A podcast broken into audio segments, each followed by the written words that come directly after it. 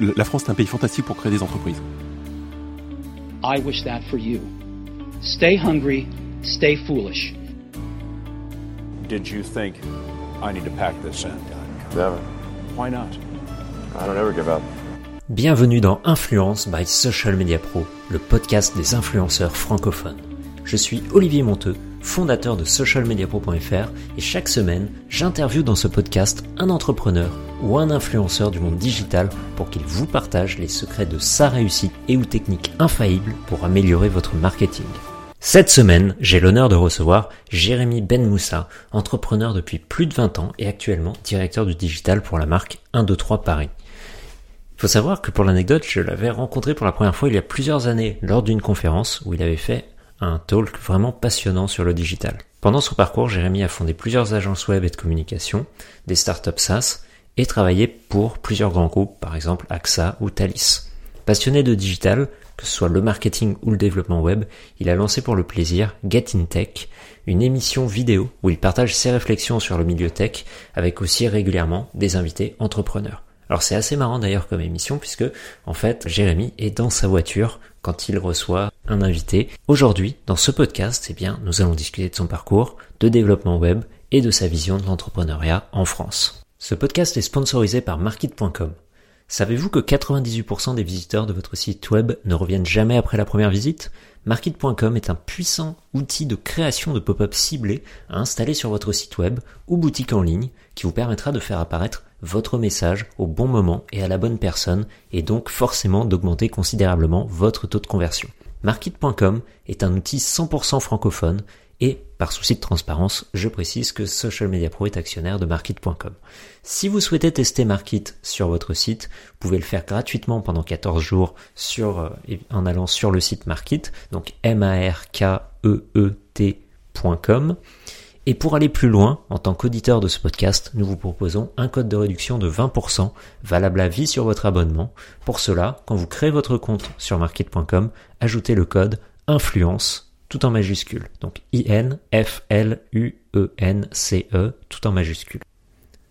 Ce podcast est bien sûr aussi sponsorisé par Social Media Pro. Pour ceux qui ne nous connaissent pas encore, depuis 2013, sur socialmediapro.fr, nous publions des articles pour améliorer votre marketing sur les médias sociaux. Par exemple, comment utiliser les publicités Facebook, les publicités Instagram ou les publicités YouTube, comment faire du community management. Et bien sûr, nous proposons de nombreuses formations en ligne par le biais de notre plateforme de formation l'académie du digital.fr ou des formations également en présentiel sur Paris. N'hésitez pas à vous rendre sur notre site socialmediapro.fr pour en savoir plus. Et bien entendu, si vous êtes dans votre voiture ou dans les transports et que vous n'avez pas accès à Internet, euh, tous les liens sont disponibles dans les notes de ce podcast. Et maintenant, place à l'interview. Bonjour à tous, bienvenue dans ce nouveau podcast euh, Influence by Social Media Pro et je suis aujourd'hui avec Jérémy Ben Moussa. Salut Jérémy. Salut. Alors, est-ce que euh, pour ceux qui ne te connaîtraient pas encore, tu peux nous parler un petit peu de toi, ton parcours? Ouais, euh, bah alors rapidement parce qu'il il s'est passé beaucoup de choses. Euh, j'ai été entrepreneur pendant près de 25 ans. Je suis encore, mais en 2013 j'ai décidé de devenir salarié. Donc je suis rentré d'abord dans le groupe SQLI, puis à la direction de l'innovation du groupe AXA. En ce moment, je travaille pour Thalys. Euh, et dans, dans quelques jours, quelques semaines, je vais commencer une nouvelle aventure, mais ça, je garde ça un peu secret encore. Ok. Euh, alors c'est intéressant ce que tu me dis parce que tu es passé vraiment de 100% entrepreneur. À, t'avais, des, des, expériences de salarié avant, avant tout ça ou, ou t'as commencé par être entrepreneur? J'ai dû avoir une expérience de salarié qui a duré mmh. huit mois, quelque chose comme ça, euh, entre deux en fait. Mmh. Et, euh, et, sinon, ouais, le reste de ma vie, ça a été entrepreneur. J'ai toujours été entrepreneur. Quelle a été un peu la, la bascule, le déclencheur euh? Ah bah, Pour le coup, c'est assez précis. Euh, en fait, en 2013, j'ai fermé une entreprise mmh. euh, parce que, en fait, que pour de mauvaises raisons. C'est-à-dire qu'on avait un projet qui était génial, qui était très ambitieux. Ça faisait trois ans qu'on bossait dessus avec mes associés, et on a réussi à trouver de l'argent qu'à l'étranger. À un moment où moi je pouvais pas partir pour des raisons perso, ma femme était enceinte de mon premier enfant, euh, donc c'était pas le moment de partir. Euh, mes associés pouvaient pas partir non plus, aussi pour des raisons perso. Et en fait, on arrivait, on, avait euh, euh, vraiment du mal à trouver euh, de l'argent en France pour se financer. Et donc, au bout d'un moment, on s'est dit, on, on s'est dit qu'on n'y croyait plus trop. On s'est donné quelques mois pour insister vraiment pour essayer de monter ça en France. Et au final, on a préféré se couper la main plutôt que se couper le bras. Mmh. Euh, euh, ce, ce, qui arrive souvent aux entrepreneurs, mine de rien. Et suite à ça, je me, je me suis dit, j'ai pas envie de remonter quelque chose tout de suite. D'abord parce que j'étais un peu, euh, un peu fatigué de mes trois précédentes années d'entrepreneuriat. Ça a été énormément d'efforts, beaucoup d'investissements. Enfin, tu sais qu'à titre personnel, mmh. c'est coûteux d'être un entrepreneur. C'est sûr. Et, et puis j'avais pas en tête un projet assez fort pour me dire, je repars dans une aventure. Donc je me suis dit, je vais me poser quelques temps.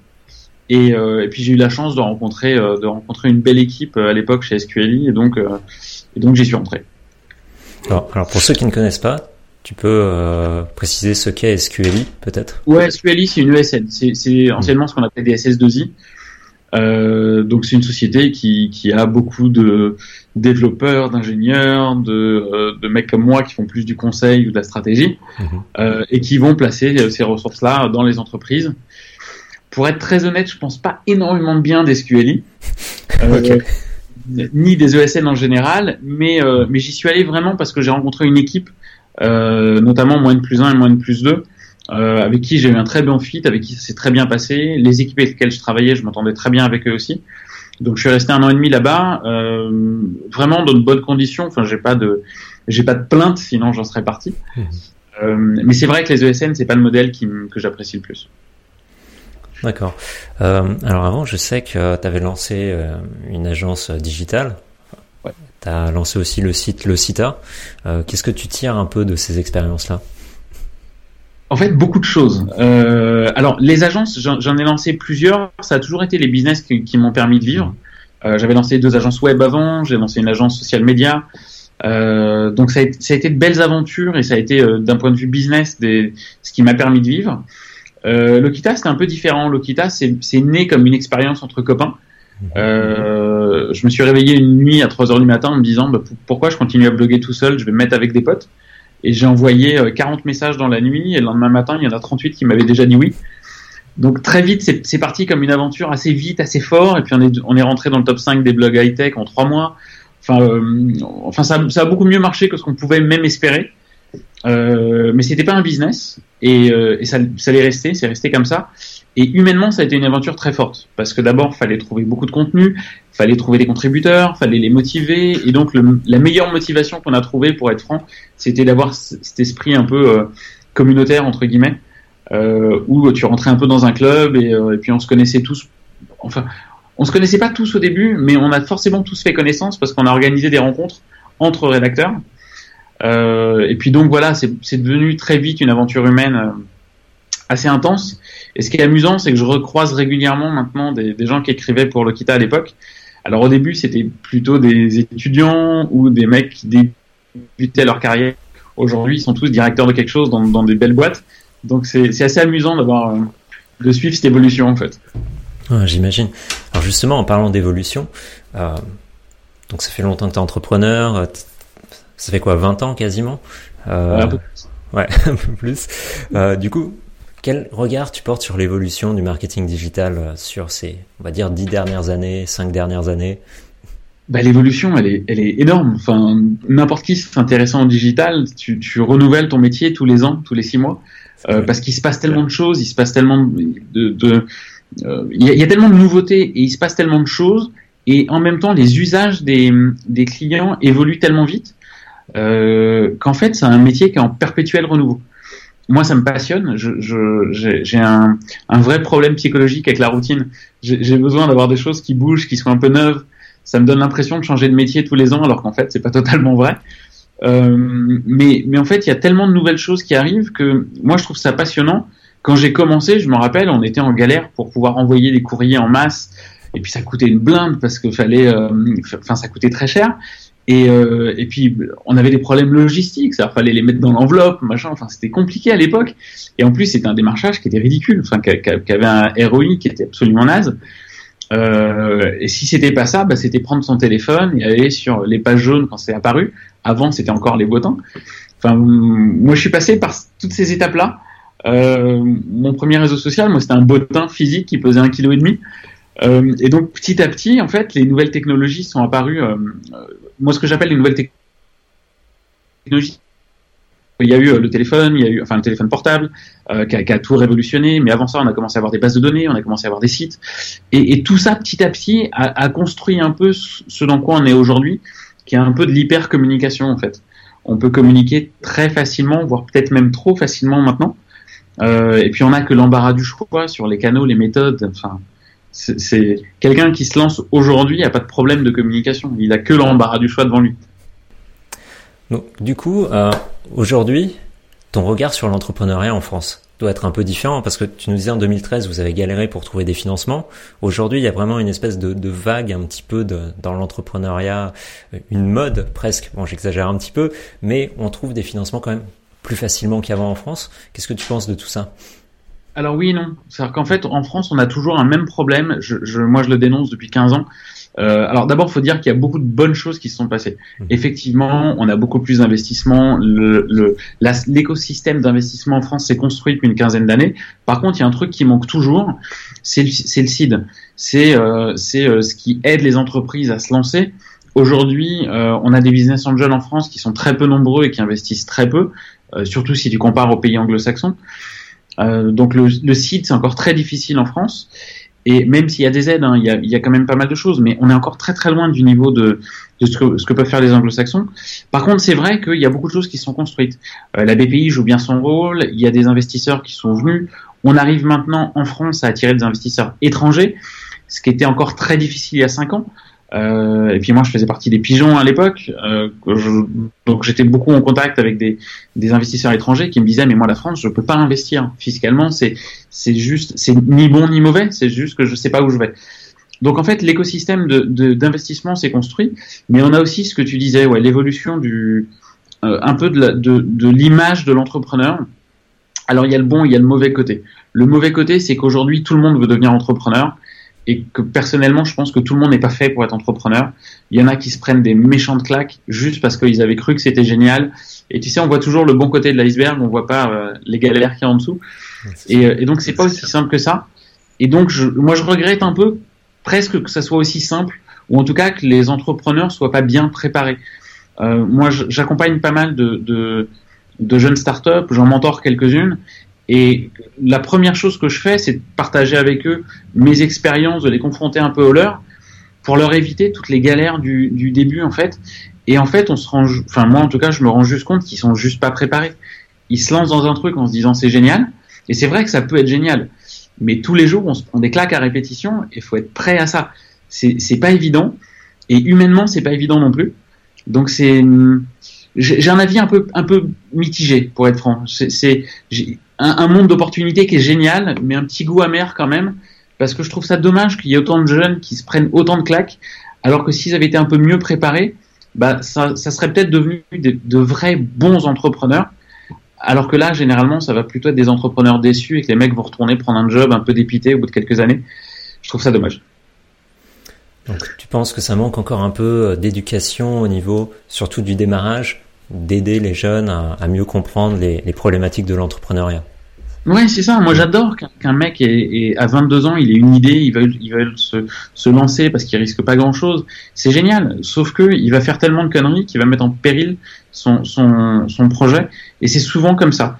Et, et même quand ça marche, il y a des boîtes qui se sont cassées la gueule parce que ça marchait trop bien. Ce qui est presque ridicule. Tu, tu, tu vois, enfin, t'as as un projet, t'arrives à le monter, il marche bien, et t'arrives pas à gérer ta croissance, et, euh, et on t'accompagne pas, et boum, ça meurt. Et je trouve ça tellement dommage que, que, je me dis qu'un petit peu d'accompagnement, un petit peu de mentoring, un, un, peu un peu meilleur que ce qui est fait aujourd'hui. Euh, je dis pas que le mentoring est pas bon, mais il y en a pas assez en tout cas. Euh, bah ça, résoudrait le problème en fait. Donc, je me dis que tout le monde doit pas être entrepreneur. C'est pas une fin en soi. C'est pas ton stage de fin d'études. C'est pas remplacé par je vais monter une start-up. Euh, je trouve ça assez pourri comme, comme façon de voir les choses, mais il y en a quand même beaucoup qui la voient comme ça. Par contre, je me dis que euh, construire des projets un peu plus, un peu mieux pensés, euh, ça serait pas mal. Je discutais ce matin sur Facebook avec quelques entrepreneurs, des mecs qui ont pour le coup euh, quelques années d'expérience, et, euh, on est toujours surpris par un chiffre qui est le même depuis quasiment 15 ans. La première cause d'échec des entreprises, des, des startups, c'est parce que le produit répond à aucun besoin. C'est quand même le truc le plus con du monde, quoi. Quand tu veux lancer un produit, le premier truc, c'est que tu vas réfléchir un tout petit peu si tu as une cible ou pas. Et, et malgré tout, c'est vrai en France, mais c'est vrai partout. Hein. C'est vrai aux États-Unis, c'est n'importe quel pays. La première cause d'échec des startups, c'est parce que leur produit sert à rien. Quoi. Ouais, on revient souvent, moi, quand j'ai des clients pour mon agence, le premier truc que je leur demande, c'est est-ce que vous avez un avatar client? Et dans 70% des cas, les mecs n'ont pas d'avatar client. Ils, ne savent pas qui ils visent. Je leur dis, mais c'est pas possible. Et Parce que souvent, ils se lancent pour eux, quoi. Ils ont, ils ont eux-mêmes un besoin et ils pensent que le besoin va être euh, hyper générique. Et quand ils arrivent sur le marché, ils se rendent compte, bah, en fait, non, en fait, ils étaient vraiment tout seuls. Et, c'est tellement ridicule à raconter comme ça, mais en fait, c'est ce qui se passe dans beaucoup d'entreprises. Enfin, c'est la première cause, quoi. Devant le manque de financement, devant le manque de, ressources, devant tout, la première cause, c'est juste que ton produit sert à rien. C'est juste ridicule, quoi. Alors, je, je, sais que tout comme moi, tu as une opinion assez haute d'apprendre à coder. Euh, Tu avais lancé un blog, je crois, d'ailleurs, sur, sur le code. Je sais pas si tu l'as toujours. Euh, je, je l'ai plus, mais j'avais lancé ça quelques temps, ouais. ouais. Et euh, est-ce que tu as des idées pour euh, peut-être rendre plus sexy l'attrait du code aux, aux, nouvelles générations? Pas juste leur dire, ça va être génial, tu pourras coder une startup ou un truc comme ça. Et écoute, moi, le premier truc que je dis toujours quand on me demande à quoi ça sert de coder, je leur dis que ça sert à changer le monde.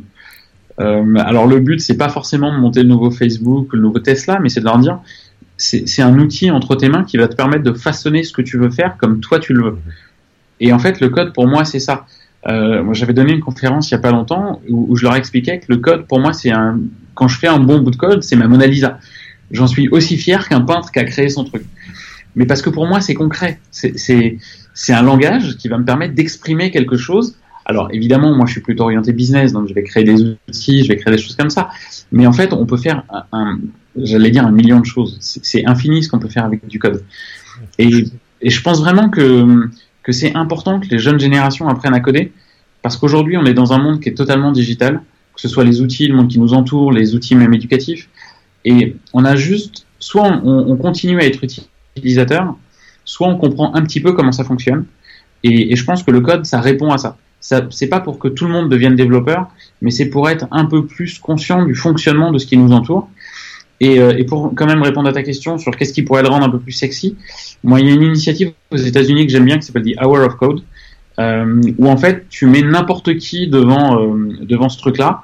Alors il y en a pour tous les goûts, hein. t'en as version La Reine des Neiges pour les petites, version Star Wars pour les mecs comme nous, enfin t'en as un peu pour tous les goûts. et en fait le principe c'est tout simple, c'est tu fais une vingtaine d'exercices pendant une heure. Et ça commence par des trucs hyper simples et pendant une heure, tu as découvert, en réalité pas vraiment le code, mais tu as découvert un peu l'algorithmie. Donc tu as découvert comment t'explique un ordinateur ce qu'il doit faire, comment tu décomposes des actions. Et c'est assez amusant, c'est assez ludique, c'est facile à faire. Euh, moi, je donnais des cours de code à un moment à des, des bacs plus 5. C'est le premier truc sur lequel je les mettais, alors qu'à la base, c'est destiné à des enfants de 8 ans. Mais c'est ludique, ça les amuse, et puis ils comprennent qu'en fait, on en fait tout un plat avant d'en faire, alors que dès qu'on commence, on se rend compte, ben non, en fait, c'est très pragmatique, c'est très concret, et c'est pas si difficile que ça. Ouais, d'ailleurs, il y avait un, un, une plateforme comme ça. Je l'avais essayé, euh, fait essayer au petit frère de, de ma compagne, qui a 13 euh, ans, et ça s'appelle Code Combat, je crois. Et en fait, c'est un petit jeu vidéo où, euh, en fait, tu dois rentrer des bouts de code pour faire avancer ton personnage, le faire se battre contre des monstres. Et euh, alors, c'est vraiment basique dans les premiers niveaux, mais c'est pas mal. Ça apprend, comme tu disais, les, les bases comprendre qu'est-ce qu'il faut mettre comme bout de code pour faire avancer les choses. Ouais, et puis c'est ludique. C'est plus intéressant de commencer avec Code Combat que de commencer avec les bibles comme moi j'ai fait à l'époque euh, euh, parce qu'il y avait rien d'autre hein, et, euh, et où fallait euh, enfin les bibles elles faisaient 800 pages et fallait taper 200 pages avant de pouvoir écrire Hello World. Aujourd'hui, tu vas sur sur Code Combat ou sur Code Academy ou sur Code School ou sur tous ces trucs là, tu, tu fais des exercices tout le temps. En fait, tu tu apprends pas avec de la théorie, tu apprends en réalisant des exercices. Et donc, tu n'as jamais codé, tu vas essayer, euh, d'ailleurs je vous incite à, y aller, euh, bah, au bout d'une heure, tu auras fait 25 exercices, et en plus, ce sera plutôt amusant. Donc pour moi, c'est une bonne façon d'apprendre à coder. Vraiment, c'est en étant ludique, plutôt qu'en allant se taper la Bible du C++. Euh... Ouais, Qu'est-ce que j'aurais aimé avoir ça plus jeune? Parce que justement, tu parles de la Bible. Moi, c'était pareil. J'ai acheté la Bible du C++ ou du C, je sais plus, et euh, je devais avoir 14 ans, tu vois. Et, et j'ai rien compris, mais j'étais là, mais c'est quoi ce truc? Tu lis plein de pages, tu comprends rien, mais qu'est-ce que je fais avec ça? Et au final, en fait, j'ai appris à coder quand les, Internet est arrivé avec les sites web parce que je regardais comment étaient faits les sites web et euh, bah, je refaisais la même chose et là je comprenais vraiment comment ça fonctionnait. Ouais, mais parce que c'est ce que je te disais tout à l'heure, on, s'en fait tout un plat tant qu'on n'est pas dedans. Euh, alors, si, si, tu commences par le C++, c'est pas le plus simple. Ouais. Tu commences déjà par un truc un peu costaud.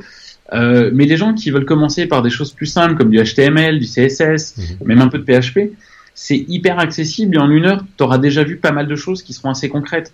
Moi, quand je donnais des, des, des, des, journées, des cours de code, ça durait deux jours. Au bout de deux jours, ils étaient capables de faire un premier site web avec euh, un formulaire, avec des trucs qui étaient assez concrets. Euh, et c'était c'était pas difficile en soi. C'était juste un petit apprentissage un petit peu ludique. Quoi. Et puis aujourd'hui, on a quand même une chance incroyable. C'est il y a plein de frameworks différents qui sont super efficaces, qui sont beaucoup plus faciles d'utilisation qu'avant. il y a énormément bah, d'extensions qu'on peut utiliser pour les sites. Qui alors parfois c'est un peu dommage parce que tu, tu vas installer tout un truc euh, alors que tu aurais pu le faire en trois lignes de code. Mais dans l'ensemble, on est quand même euh, c'est beaucoup plus facile de créer euh, un site web, quoi. enfin un site web, une application. Aujourd'hui, on a tous les outils pour à la fois apprendre facilement et à la fois mettre en œuvre facilement. facilement pardon. Tous les frameworks dont tu parlais, il y a 15 ans, 20 ans, ils n'existaient pas. Aujourd'hui, tant mieux, ça permet de faire des choses de façon plus agréable, plus euh, smooth, euh, plus fluide, voilà, en français. Donc, plus, c'est plus facile aujourd'hui de se mettre à coder. Et, mais encore une fois, je pense que faut, faut décorréler le fait d'être développeur et le fait d'apprendre à coder. Apprendre à coder, pour moi, c'est une façon de se sensibiliser à euh, vraiment une nouvelle technologie au, champ des possibles, tu vois, de, de, de mieux comprendre ça. Euh, devenir développeur, c'est encore un stade après. C'est vraiment, faut que tu approfondisses chacun des langages, il faut que tu sois en maîtrise de ça. Une fois que tu maîtrises, si tu as envie d'utiliser des frameworks, tant mieux. Enfin, je connais aucun développeur qui se dit non, moi je veux le coder en dur et, euh, et je vais pas utiliser de framework. Tu vois, une fois que tu sais le faire, c'est ridicule de pas y aller. Mais, mais je pense que la première étape, et, et celle qui concerne le plus grand nombre, et notamment les plus jeunes, c'est vraiment de commencer juste à sensibiliser. Quoi. Alors aujourd'hui, tu conseillerais quel langage pour démarrer? Euh, bah, Ça dépend de tes ambitions. Si, si tu as vraiment envie de, de, devenir développeur et que tu sais vers quoi tu veux aller, euh, bah, oriente-toi directement vers ce qui t'intéresse. C'est-à-dire que si tu as envie, par exemple, de développer des applications mobiles, bah, commence par du Swift. Il y a des cours de Swift qui commencent au niveau débutant et qui sont très bien faits. Euh, je dis pas que ça va être simple, mais en tout cas en quelques mois, euh, tu, sauras coder. Si c'est plus du web développement, bah, que tu vas sur des sites comme Code, Code Combat, comme Code Academy, ces trucs-là, tu vas commencer par du HTML, du CSS, tu vas apprendre un peu de, JavaScript, peut-être de jQuery, du PHP, et tout ça, petit à petit, ça va t'apprendre à chaque fois des nouvelles choses, et ça, va aussi augmenter le niveau de difficulté de façon très douce, entre guillemets. Tu vas pas avoir un Big Bang à un moment où tu vas passer d'HTML qui est super simple à du PHP euh, ultra complexe. Tu vas vraiment avoir ce, ce, ces différents niveaux, euh, même quand tu vas commencer le PHP avec les bases de données et tout ça. Donc, euh, donc, je pense vraiment qu'aujourd'hui, tu as une offre qui est tellement vaste qu'en fonction de là où tu veux aller, tu peux commencer directement à t'orienter vers, bah, vers ce qui t'intéresse. Et puis en plus, ça sera plus facile si tu fais quelque chose que tu as envie de faire. C'est sûr. Est-ce que tu penses qu'aujourd'hui, un, bon CEO d'une startup internet se doit d'avoir des bases de code? Je pense que ouais, il y a un chiffre qui est, assez amusant, c'est qu'en France, tu as 80% des startups qui sont montées par des gens qui sortent d'écoles de commerce alors qu'aux États-Unis, tu as 80% des startups, enfin, euh, pas aux États-Unis, euh, dans la Silicon Valley et à New York, 80% des startups sont montées par des mecs qui codent et en fait qui sont capables de créer leur propre prototype. Euh, les exemples les plus connus, c'est toujours les mêmes, hein, c'est Twitter, Facebook, euh, qui ont été codés par des mecs dans leur chambre et qui sont devenus des, des gros succès. Mais en fait, c'est pas anecdotique là-bas. La plupart des projets sont montés par des techs qui maîtrisent le code et qui ont la capacité à développer leur propre produit zéro, leur propre première version. En France, c'est pas comme ça. En France, la plupart des gens, la plupart des entrepreneurs sont des étudiants qui sortent d'écoles de commerce, qui généralement ont une compréhension de la partie technique qui est très limitée, euh, et qui vont aller chercher des ressources techniques pour, pour développer leurs produits. Je dis pas que c'est pas un bon modèle, mais ma conviction va plutôt vers le fait que c'est pas le meilleur modèle et que euh, si tu peux apprendre à coder et développer toi-même ton, ton premier outil, bah tant mieux. Ça, te donnera. Euh, d'abord, ça te coûtera beaucoup moins cher, et puis ensuite, ça te donnera une maîtrise de l'outil, une connaissance de ton propre outil qui sera largement meilleure. C'est sûr. Hein. Le, tarif des agences pour créer bah, des applications ou autres, ça peut exploser très très vite. Euh, il y a une boîte comme ça qui, qui, nous a contacté il y a pas longtemps, pas pour qu'on bosse pour eux, tu vois, mais ils voulaient qu'on les mette en avant sur Social Media Pro parce qu'ils lançaient une nouvelle application Et ça faisait trois ans qu'ils le développaient avec une agence. Ils avaient dépensé des fortunes dedans. Et je me suis dit, mais, mais ça, moi, je peux te le développer en deux semaines, quoi. et du coup. mais tu vois, tant qu'à passer autant de temps, autant apprendre à coder, quoi. C'est ça. Enfin, tu vois, ils auraient passé six mois à apprendre à coder et même six mois à faire leur application. Ça leur aurait coûté dix fois moins cher et ils auraient été sur le marché plutôt. je comprends que quand tu codes pas, tu t'en fais toute une montagne. Mhm. C'est juste que euh, je pense que c'est c'est un mauvais choix. Mais je dis ça parce que moi, je suis à la base développeur et puis parce que je connais un peu les, les, deux côtés de la pièce, tu vois. Mais je, pense vraiment que c'est plus intéressant d'avoir une maîtrise technique et, et, développer ton propre produit, même si c'est que la version 1 et qu'ensuite il ira chercher des ressources externes. Mais, mais c'est aujourd'hui dans un monde qui est aussi digital que le nôtre, si tu veux lancer un produit digital sans vraiment comprendre le fonctionnement et le cœur du truc, je trouve ça bizarre. Tu vois, un exemple dont, dont on parle souvent comme entrepreneur, c'est Elon Musk. Et, et, tout le monde pense que ce mec-là, c'est un communicant avant tout. Alors qu'en fait, c'est le seul mec dans la boîte qui est capable de détailler les specs techniques de chacune des pièces de sa fusée ou de sa voiture. Et il a une connaissance de son produit qui est juste hallucinante. Et, et, euh, et je pense, moi, que sa grande force, c'est ça. C'est pas d'être un bon communicant. Effectivement, c'est un très bon communicant. Mais je pense que s'il il maîtrisait pas aussi bien son produit, il aurait jamais pu faire de ses boîtes ce que c'est aujourd'hui. C'est ça, pour avoir lu sa biographie. Bon, déjà, c'était un des, des, développeurs de, de PayPal. Enfin, c'était pas PayPal, ça s'appelait X avant, ils ont fusionné et tout, mais il faisait partie des développeurs. Et pour l'histoire de, SpaceX, c'est, il voulait acheter des fusées en Russie et euh, il n'arrivait pas à faire de deal avec eux. Et en revenant dans l'avion, il a commencé à imaginer euh, comment il allait créer la fusée lui-même en se disant mais ça va pouvoir nous coûter beaucoup moins cher. Donc t'imagines un peu le, génie du mec. Et puis, c'est exactement ça. Et puis, si tu veux quelque chose de, de concret, enfin pour les gens qui nous regardent, euh, le prix d'une fusée c'était 13 millions. Ce qu'on lui demandait c'était 13 millions. Il a réussi à les produire pour 1 million. Et en apprenant un peu sur le tas, parce qu'il avait effectivement jamais conçu de fusée avant de se, se mettre dans ce business-là. Donc je pense que c'est toujours mieux si tu es capable de faire plutôt que d'être capable d'acheter. C'est sûr. Alors parlons un peu de toi. Euh, Aujourd'hui, bon, un peu moins entrepreneur, mais je sais que tu, fais encore beaucoup de choses sur les, réseaux sociaux. Comment tu travailles ton propre branding? Euh, Écoute, pour être très franc avec toi, je me prends pas trop la tête là-dessus. Euh, je me donne certaines limites parce que parce que j'ai pas très envie d'aller parler de religion ou politique, euh, même si à une certaine époque je me suis pas mal exprimé sur la politique. mais mais c'est pas forcément mes sujets de prédilection et c'est pas non plus là-dessus que j'ai envie d'aller défendre quelque chose. Euh, je vais plus monter au créneau, voilà, quand on parle d'apprentissage du code, tu vois, des, choses qui sont un peu dans mon dans mon domaine. Euh, ma propre image, très honnêtement, j'en sais trop rien. Euh, je la travaille pas énormément, si ce n'est que euh, effectivement, je suis assez présent sur les réseaux sociaux et donc j'y suis quasiment quotidiennement, et que j'ai lancé un channel il y a quelques mois où je fais des vidéos. Euh, mais je le fais vraiment sans trop me prendre la tête. Je le fais en voiture parce que j'avais 10 minutes en allant au bureau et donc je me suis dit euh, bah tiens, je vais les mettre à, profit et donc je me suis mis à faire des vidéos en voiture. Euh, je, je, suis quelqu'un qui fait pas, euh, qui réfléchit pas énormément avant de lancer les choses. J'ai une idée, je vais la concevoir un tout petit peu et ensuite je vais la lancer. Les vidéos, ça a commencé comme ça. Ma présence sur les réseaux sociaux, c'est la même chose. J'ai pas une espèce de ligne éditoriale ou, ou j'ai pas du tout ça. je, je prends un peu ça à la légère, pour être très honnête avec toi. Euh, je, pars du principe que euh, je suis pas une rockstar, que ce que je fais a très peu d'impact. Euh, moi, ça m'amuse beaucoup quand on me dit que je suis un influenceur parce que je, ça, veut tout et rien dire et, à mon avis surtout rien dire. En tout cas, je me pose pas trop de questions. Très honnêtement, si j'ai envie de partager un truc, je le partage. et puis je pense que ma vie évolue un, peu en même temps que les, gens qui me suivent. C'est-à-dire que j'ai l'impression que la plupart des gens qui me suivent sur les réseaux ou les gens avec lesquels je discute, ils ont un peu tous le même âge que moi. Euh, parce que la jeune génération, elle s'intéresse pas trop à, des mecs comme moi. Ou, euh, donc c'est plutôt un cercle semi-professionnel, on va dire. Donc je me prends pas trop la tête sur, sur ce que je partage. Si j'ai envie de partager sur ma vie de papa, qui est, qui est quand même un de mes, une de mes préoccupations euh, essentielles dans ma vie, euh, bah, je partage des trucs. Euh, mais la plupart du temps, je partage juste dans, dans, le domaine du digital parce que je fais beaucoup de veille, parce que j'ai envie de partager sur les sujets qui m'intéressent. Euh, puis je suis, je suis très passionné par à la fois ce que je fais, donc vraiment le monde du digital, et à la fois la science. donc, des choses un peu plus prospectives.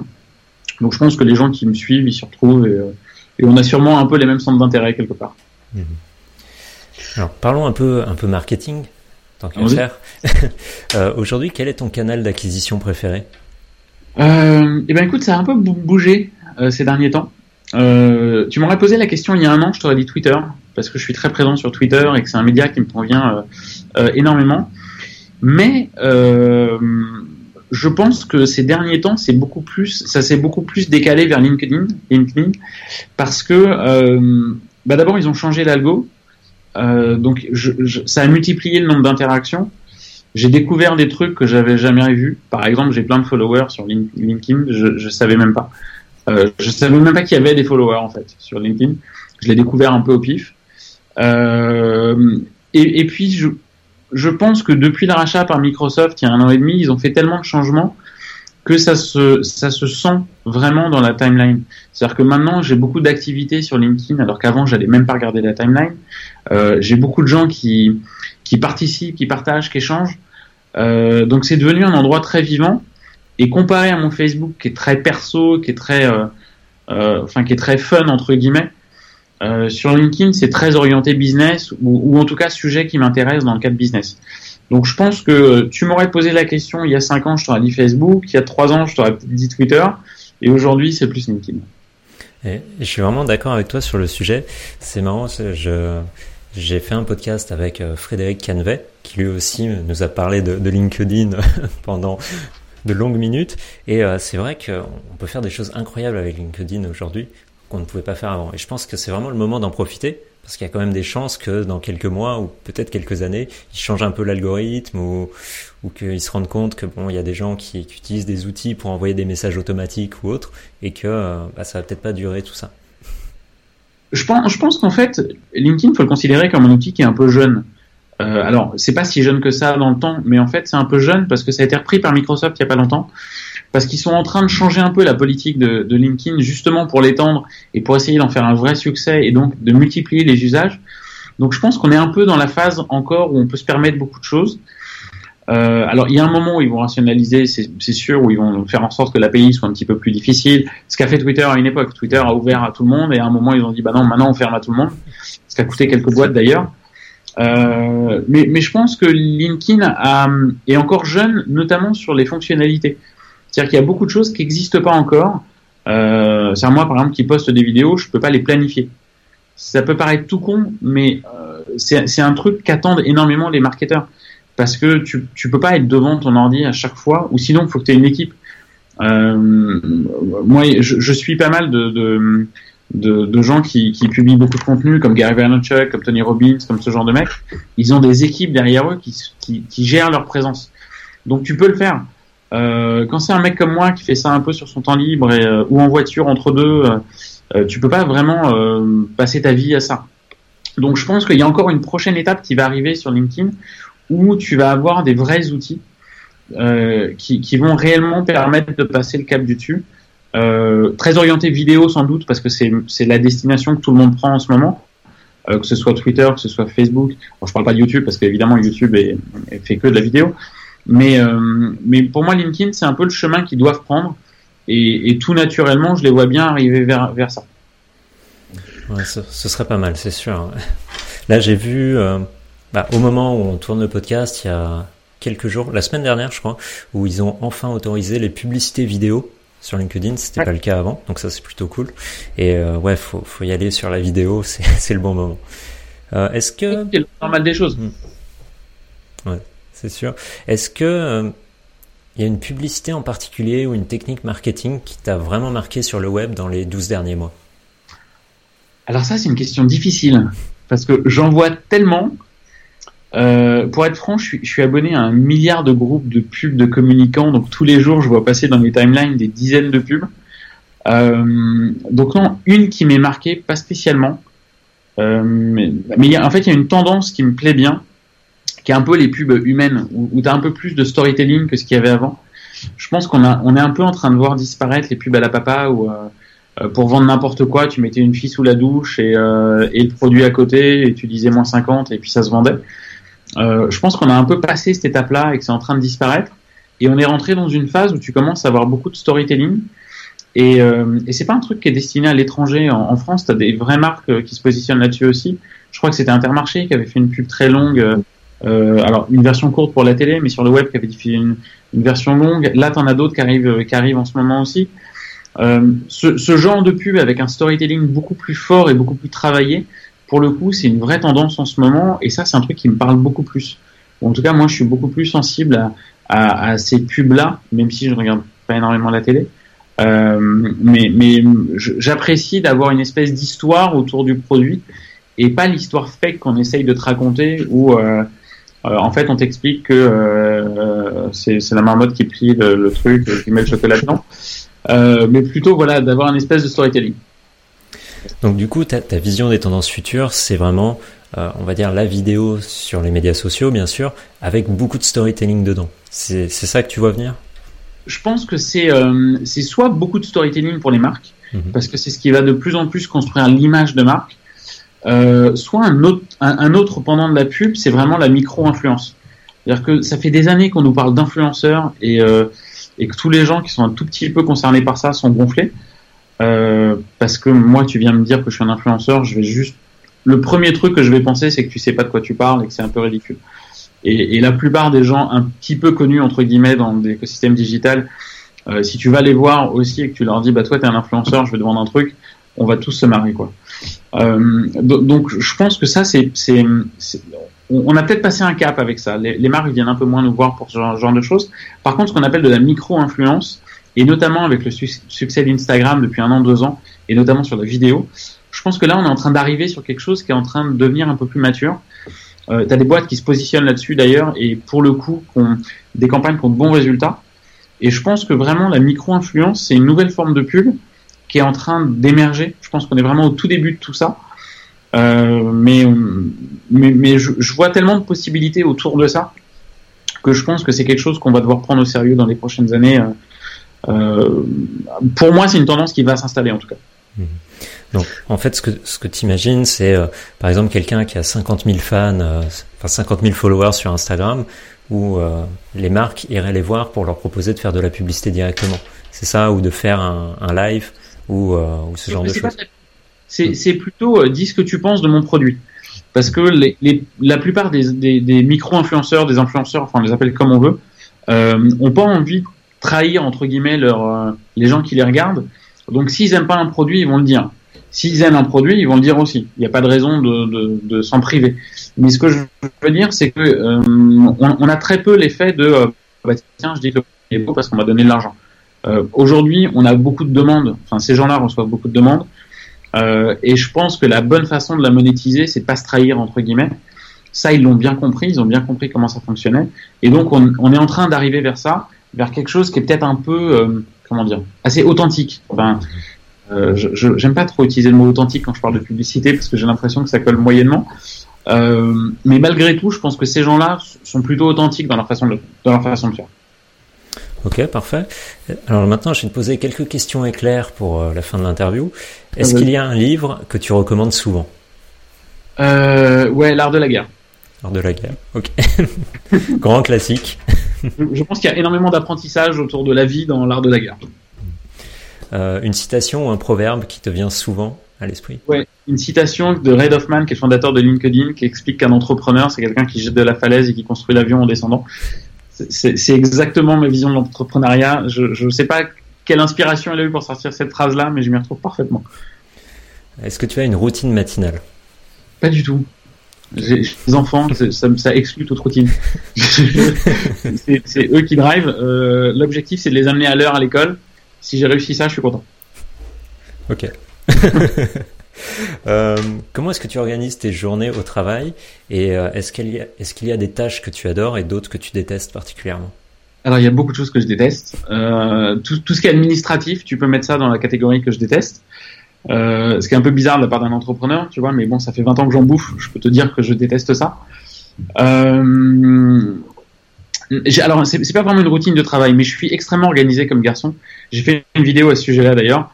Euh, en fait, je travaille par bloc, c'est-à-dire que euh, ma semaine est planifiée sur la prochaine année avec 50% de mon temps qui est déjà réparti en différents blocs, donc chacun des, des, sujets sur lesquels je vais travailler. Et les 50% du temps restant, c'est soit des choses que bah, des réunions qui vont venir se caler, d'autres choses, soit d'autres sujets que, que, je vais devoir que je vais devoir allouer. Mais j'ai vraiment cette organisation par bloc, ce qui me permet à la fois d'être très organisé et à la fois l'objectif, c'est de pas enlever un bloc d'une semaine donc je sais que je vais bosser euh, trois heures sur un projet, trois heures sur l'autre, ainsi de suite. Donc ceux-là, ils sont déjà planifiés. Je peux éventuellement les décaler, mais je ne vais pas les enlever de ma semaine. Ce qui fait que je me garantis un minimum de temps de travail sur les projets euh, sur lesquels je travaille, plus tout ce qui va pouvoir, pouvoir se rajouter. Donc je suis très organisé en fait. Et, euh, intéressant.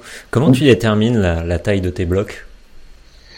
Euh, bah, j'ai envie de te dire, c'est un peu par, c'est un peu un classement qui est lié à la fois aux priorités, et à la fois à euh, ce que j'ai envie de faire, euh, tout simplement. J'ai, certains sujets prioritaires, il faut que je travaille dessus. Euh, et puis ensuite, ensuite, ouais, c'est un peu d'expérience, un peu un mix de tout. Je vais l'estimer et puis éventuellement, je vais le réajuster. mais mais j'ai, besoin de travailler un minimum de temps d'abord sur un projet. J'ai rarement des blocs. Mes rendez-vous, je fais des rendez-vous assez courts. par contre, mon temps de travail, je fais rarement moins d'une demi-heure parce que j'ai besoin de me plonger dedans, de travailler. Euh, là, ce moment, je suis en train d'écrire un bouquin. Quand j'écris, je me pose deux heures à, faire que ça. Sinon, j'ai du mal à rentrer dedans, à avoir le temps de développer mes idées. Euh, euh donc, il y a des tâches pour lesquelles j'ai pas besoin de beaucoup de temps. Et dans ce cas-là, maximum, je vais mettre une demi-heure. Euh, et, d'autres sur lesquelles j'ai vraiment besoin de me poser et je peux mettre jusqu'à deux heures. Moi, j'ai une technique un peu, similaire, dans le sens où j'ai bloqué toutes mes matinées pour euh, les travaux vraiment importants, difficiles, tout ça. Et euh, bah, toutes les matinées, je coupe mon téléphone, je regarde pas mes emails et euh, si tu veux, je bosse non-stop, vraiment à fond, ultra focus. Et par contre, les après-midi, là, c'est plus bon s'il y a des rendez-vous, s'il y a besoin de petites choses qui s'ajoutent. Mais c'est une bonne méthode. Je pense que le, moi, le, le, meilleur conseil qu'on m'a donné, c'est de faire une chose à la fois. C'est d'être focus sur ce que je fais. On, on est facilement distrait aujourd'hui. On, a souvent des mails qui arrivent, des notifs un peu de tous les côtés. Euh, le, plus efficace au final, c'est de faire une chose à la fois et de te concentrer vraiment sur ce que tu fais. Moi, depuis que je fais ça, mes journées, même si j'ai beaucoup de choses dedans, euh, bah pour le coup, elles sont, elles sont beaucoup plus fluides et ça se passe beaucoup plus facilement. Alors je sais plus dans quel bouquin j'avais lu que quand on était déconcentré par quelque chose, il fallait 5 à 10 minutes pour se remettre vraiment à 100% dans ce que tu faisais avant. Et du coup, on peut imaginer la perte de temps dans une journée si on regarde son téléphone euh, tout le temps pour voir les notifs. Ouais, bah d'abord, tu as de la perte de temps, de la perte d'efficacité, et puis je pense qu'au final, tu es juste moins bon dans ce que tu fais. C'est-à-dire que à, zapper tout le temps d'un sujet à l'autre, je pense juste que tu c'est même pas que tu es moins efficace, c'est vraiment que tu es moins bon. C'est-à-dire que moi, je sais que j'arrive pas, il y a des tâches que j'arrive pas en fait à, à, à, faire deux choses en même temps, ou, vraiment où j'ai, comment dire, où j'arrive pas à switcher facilement d'une tâche à l'autre. C'est pour ça que quand j'écris, par exemple, j'ai vraiment besoin de me poser. J'ai vraiment besoin de temps. Sinon, je fais autre chose. Tu vois, si j'ai qu'une demi-heure devant moi, je sais que je m'y mets même pas et je préfère faire autre chose. Mais, mais je sais que dans ma tête, j'ai besoin d'avoir une certaine clarté pour, pour pouvoir bien travailler. Alors, est-ce qu'il y a un outil web ou une application dont tu peux ne pas te passer au quotidien? Ah, il y en a plein. Il y en a plein. Euh, une seule. Une seule. Il y en a trop. Euh, si je dois choisir, euh, très honnêtement, ça va faire bizarre, mais ce serait Google Keep parce que je suis un peu tout le temps en train de prendre des notes euh, ou de noter des idées ou euh, quand je vois un article me dire je vais le lire plus tard. Et en fait, l'outil que j'ai trouvé qui est le plus simple pour mettre tout ça au même endroit, bah, c'est Google Keep. Et, mon Google Keep, c'est un mélange de tout un tas de trucs. J'ai ma liste de courses, j'ai les trucs, les vidéos que je veux voir, j'ai les, tâches que je dois réaliser pour mon business, pour mes business. Donc c'est un espèce de, de, bordel qui est en fait pas si mal organisé mais c'est le seul, le seul outil que j'ai trouvé pour vraiment tout mettre comme ça et de façon aussi simple. Euh, sinon, après, ouais, il y en a, y en a plein d'autres. Il y a Trello, Slack, euh, il y en a plein. Des habituels. ouais. euh, si tu commençais une start-up aujourd'hui avec seulement 1000 euros de budget marketing, dans quoi tu les dépenserais? Euh, Très honnêtement, dans des Facebook Ads. Euh, pour une raison toute simple, c'est que euh, si j'ai que 1000 euros, je peux, je peux bien cibler sur, sur Facebook Ads euh, et, pour moi, c'est le nerf de la guerre. Tout le reste, je peux le faire. Mais aller trouver ma cible avec des, des, des, ads et un format publicitaire, la seule chose, pour moi, le déterminant, c'est à quel point je peux bien cibler ces pubs-là. Et aujourd'hui, c'est difficile de trouver mieux que Facebook Ads. Alors, je dis pas que ça marche pour tout, Mais, euh, mais en tout cas, si j'ai que 1000 euros, euh, ouais, je vais en priorité aller sur Facebook. Hmm. Ouais, c'est sûr qu'au niveau ciblage, on peut difficilement battre Facebook. C'est impressionnant. Euh, bah, merci. Dis-moi, est-ce que où est-ce que les auditeurs peuvent te retrouver s'ils veulent en savoir plus sur toi?